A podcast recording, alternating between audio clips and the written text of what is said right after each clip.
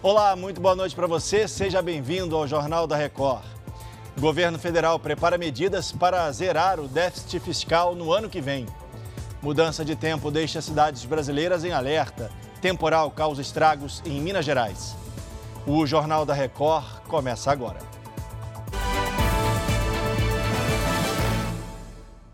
Oferecimento Bradesco. E para você, o que vem primeiro em 2024? A gente começa essa edição com a expectativa do anúncio das novas medidas para reduzir o déficit fiscal do governo. O ministro da Fazenda, Fernando Haddad, volta a Brasília nesta terça-feira, depois de passar o Natal em São Paulo. O Clébio Cavagnoli tem os detalhes para a gente ao vivo. Clébio, a agenda do Ministério da Fazenda promete ser movimentada nessa semana, né? Boa noite para você. Olá, Leandro. Boa noite a você e a todos. O ministro da Fazenda disse que a equipe econômica está acelerando o processo para alcançar o equilíbrio fiscal e atingir o déficit zero. Entre as medidas, uma das mais importantes deve ser em relação à desoneração da folha de pagamentos. Após os parlamentares derrubarem o veto do presidente Lula por ampla maioria, Haddad deve levar ao Congresso uma proposta que mantenha a desoneração para os 17 setores que mais empregam no Brasil e que exclua, por exemplo, o benefício de 3 mil prefeituras de cidades com até 140 mil habitantes. Segundo o ministro Haddad, o presidente Lula orientou que ele converse com todos e encontre uma saída política. Leandro. Obrigado, Kleber. Boa noite para você. Hein? Vamos mudar de assunto. A previsão de temporais, ventania e até ciclones ligou o alerta em algumas cidades do país. Mais um ciclone deve atingir a região sul ainda essa semana. No norte e no nordeste pode chover forte nos próximos dias, assim como em São Paulo. O mau tempo já provocou estragos em Minas Gerais. De Belo Horizonte, a repórter Kiwane Rodrigues tem as informações para a gente ao vivo. Oi, Kiwane. Boa noite. Boa noite, Leandro. A chuva com ventos fortes causou bastante prejuízo. Muitas árvores caíram em toda a região metropolitana. Em Betim, a força do vento arrancou o telhado de uma escola e o letreiro de um hospital caiu de uma altura de cerca de 20 metros. Ninguém se feriu nesses casos, mas a chuva forte no fim de semana acabou causando uma tragédia. Em Paracatu, no noroeste do estado, o carro de uma família caiu em um córrego e foi arrastado pela enxurrada. O pai foi resgatado com vida, mas a mulher e os dois filhos de 11 e 2 anos não resistiram. Leandro. Triste essa história, né, Kiwane? Obrigado, boa noite para você. A morte de um garoto de 13 anos causou revolta e indignação no Paraná. O menino foi atropelado enquanto andava de bicicleta. Testemunhas disseram à polícia que o motorista estava bêbado. Khaled Gonçalves, de 13 anos, brincava com a bicicleta que tinha acabado de ganhar de Natal. Ele estava na rua da casa onde mora, por isso a família imaginou que ele estivesse seguro. O garoto não teve tempo de desviar. Um carro desgovernado bateu num veículo estacionado e depois atingiu Khaled. No momento do acidente, familiares e outras pessoas que estavam no local agrediram o motorista. Dentro do carro, a polícia encontrou latas de cerveja. Via sinais de, embriaguez nele, relato do pessoal que estava o dia inteiro bebendo também. Então, estava bem embriagado demonstrando a aparência pelo que o pessoal comentou também. Como o motorista foi agredido por familiares ou adolescente no local do acidente e ficou desacordado, não foi possível fazer o teste do bafômetro. A Polícia Civil abriu inquérito e vai ouvir pessoas já nos próximos dias. A intenção é reunir provas para descobrir se ele estava ou não embriagado. O Centro de Informações sobre Saúde e Álcool, CISA, divulgou um dossiê sobre os acidentes provocados pelo uso de álcool no país. O documento revela que 10.887 pessoas perderam a vida em decorrência da mistura álcool com direção em 2021, o que dá uma média de 1,2 óbito por hora. O motorista está internado na UTI desse hospital. Segundo os médicos, o estado dele é estável. Ele segue sob escolta policial. O chefe da maior milícia do Rio de Janeiro, conhecido como Zinho, está numa ala do presídio que é reservada só para milicianos. As autoridades esperam chegar a um acordo de delação premiada para ter mais informações sobre o grupo criminoso. Eu vou chamar então o Marcos Marinho, tem detalhes ao vivo sobre esse caso. Oi, Marcos. Boa noite para você. Oi, Leandro, boa noite para você. O homem que comandou a maior milícia do estado do Rio de Janeiro agora dorme na penitenciária Laércio da Costa Pelegrino, mais conhecida como Bangu 1. Luiz Antônio da Costa, Luiz Antônio da Silva Braga, o Zinho, está em uma ala de 48 celas individuais. E a expectativa é que ele faça uma delação premiada, entregando nomes de empresários, políticos e também policiais envolvidos com a milícia carioca. Até o momento, o governo do estado ainda não confirmou se vai pedir que Zinho seja transferido para uma penitenciária federal fora do Rio de Janeiro. Zinho se entregou na tarde deste domingo na sede da Polícia Federal. Segundo o Conselho Nacional de Justiça, contra o miliciano foram expedidos 12 mandados de prisão. Leandro. Obrigado, Marcos. Boa noite para você. A mãe da jovem que morreu depois de ter o nome envolvido numa notícia falsa e sofrer ataques de ódio nas redes sociais falou hoje com exclusividade ao Jornal da Record. Em um apelo emocionado, ela pede punição aos responsáveis por produzir e divulgar o conteúdo mentiroso. À procura de respostas e em busca de justiça, Inês Oliveira aceitou gravar entrevista. Eu queria justiça, justiça por tudo que aconteceu pelas mentiras que eles inventaram sobre a minha filha, que mentiram que ela tinha caso com o moço, sendo que nem redes sociais a minha filha tinha.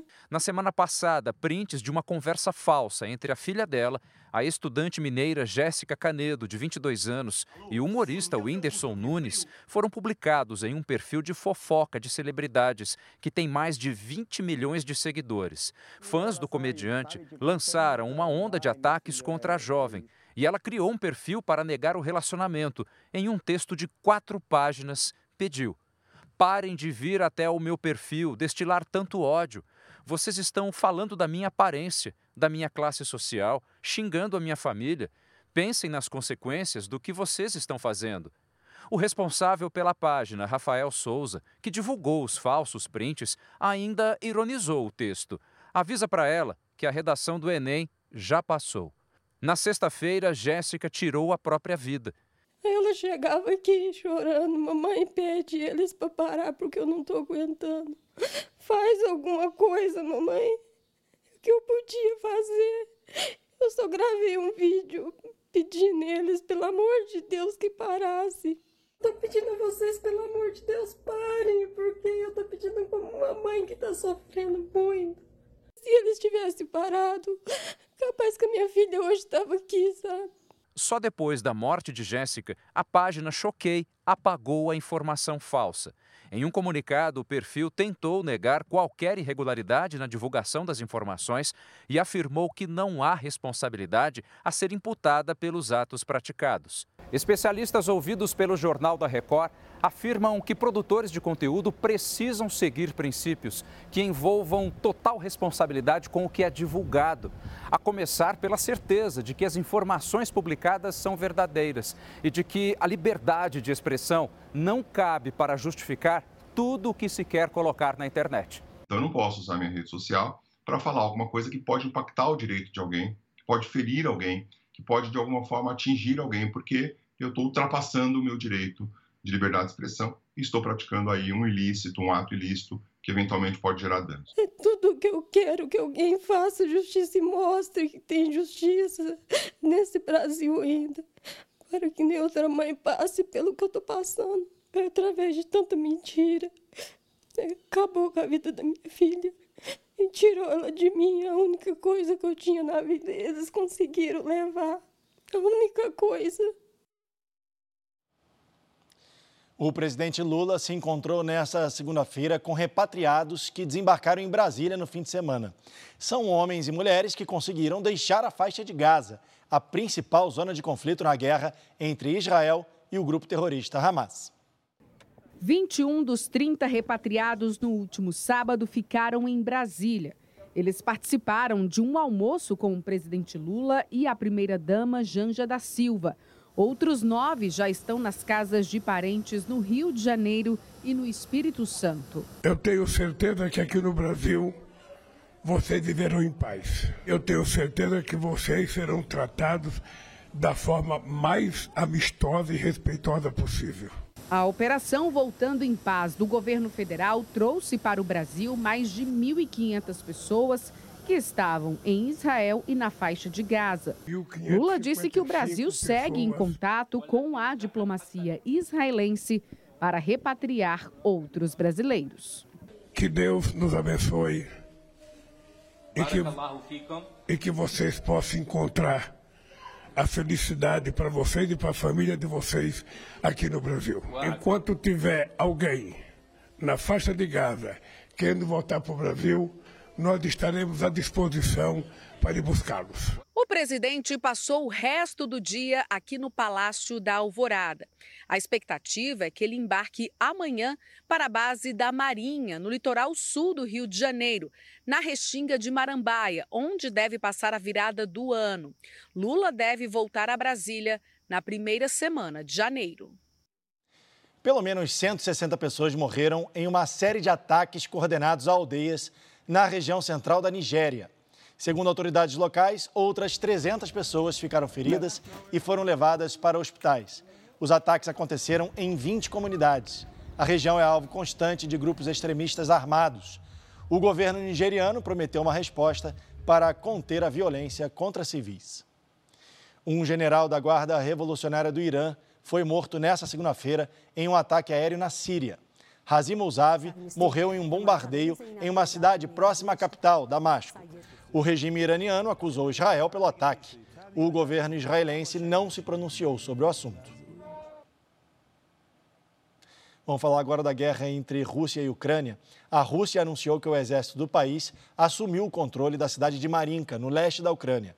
Imagens da TV estatal russa mostram a região em ruínas. A cidade foi alvo de intensos combates desde o começo do conflito, há quase dois anos. O presidente russo, Vladimir Putin, comemorou a ação e disse que a tomada vai afastar as tropas ucranianas de Donetsk, território reivindicado pelos russos. A Ucrânia negou a conquista e disse que soldados ainda lutam na cidade. Vamos mudar um pouco de assunto. O Japão busca parcerias para desenvolver um combustível de avião capaz de reduzir a emissão de carbono.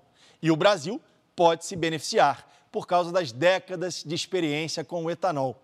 Quem explica essa história para a gente é a nossa correspondente no Japão, Silvia Kikuchi. Quanto mais aviões, mais poluição no ar. Estima-se que em 2019, antes da pandemia da Covid, as empresas aéreas tenham consumido cerca de 378 bilhões de litros de combustível em todo o mundo, gerando a emissão de 3,5% de gás carbônico na atmosfera naquele ano. O Japão tem uma das metas mais ambiciosas do mundo para reduzir essa produção de carbono. Até 2030, o país deve trocar 10% do combustível de aviação à base de querosene pelo combustível sustentável, conhecido como SAF.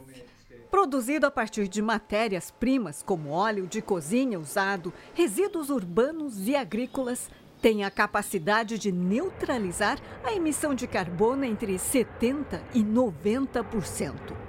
Especialistas brasileiros do governo e do setor privado dialogam com o governo japonês sobre a produção do combustível sustentável através do etanol, energia renovável produzida no Brasil há mais de 40 anos. O Brasil, que já tem etanol hoje para oferecer ao Japão e a outros lugares para a produção de SAF, ainda pode expandir de maneira bastante expressiva a sua produção, sem comprometer as nossas florestas e sem comprometer a alimentação.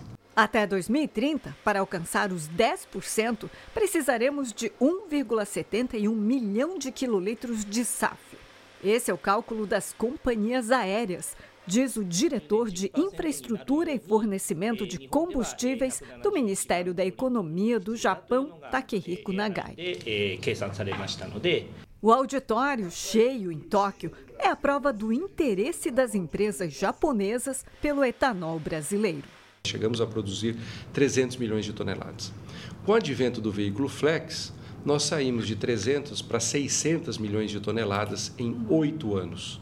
Ou seja, a capacidade de reação do setor à demanda já é altamente comprovada é, nessas últimas quatro ou cinco décadas. De acordo com a Associação Internacional de Transporte Aéreo, os combustíveis sustentáveis podem ajudar o setor a alcançar a neutralidade de carbono até 2050. Esse foi o Jornal da Record. Ouça essa e as outras edições dos boletins JR 24 horas, agora também nas plataformas de áudio.